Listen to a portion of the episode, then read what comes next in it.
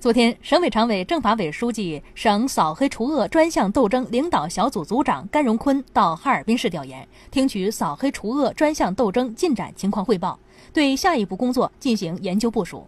强调要持续发力深挖打击，绝不允许黑恶势力逍遥法外。市委常委、政法委书记、市扫黑除恶专项斗争领导小组组长任瑞辰对哈市扫黑除恶斗争工作情况进行全面汇报。对黑恶犯罪案件进行分析研判，提出下步工作打算和建议。市中级人民法院院长金银强、市人民检察院检察长王国新及扫黑除恶领导小组相关部门负责同志参加调研座谈。甘荣坤说，扫黑除恶专项斗争开展以来，哈尔滨市认真贯彻落实中央和省委的决策部署，市委市政府高度重视，精心组织，周密部署，领导小组发挥牵头抓总的作用，多措并举，首战告捷，严惩了一批黑恶势力违法犯罪，取得的成效给予充分肯定。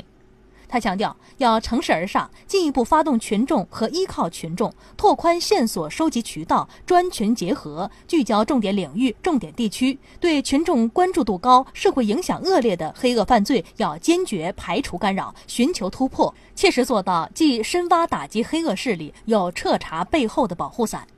要以扫黑除恶专项斗争为牵引，着力解决金融领域犯罪以及淫秽、赌博、吸毒、传销、拐卖等违法犯罪问题，进一步维护人民群众切身利益，提升社会治安整体水平。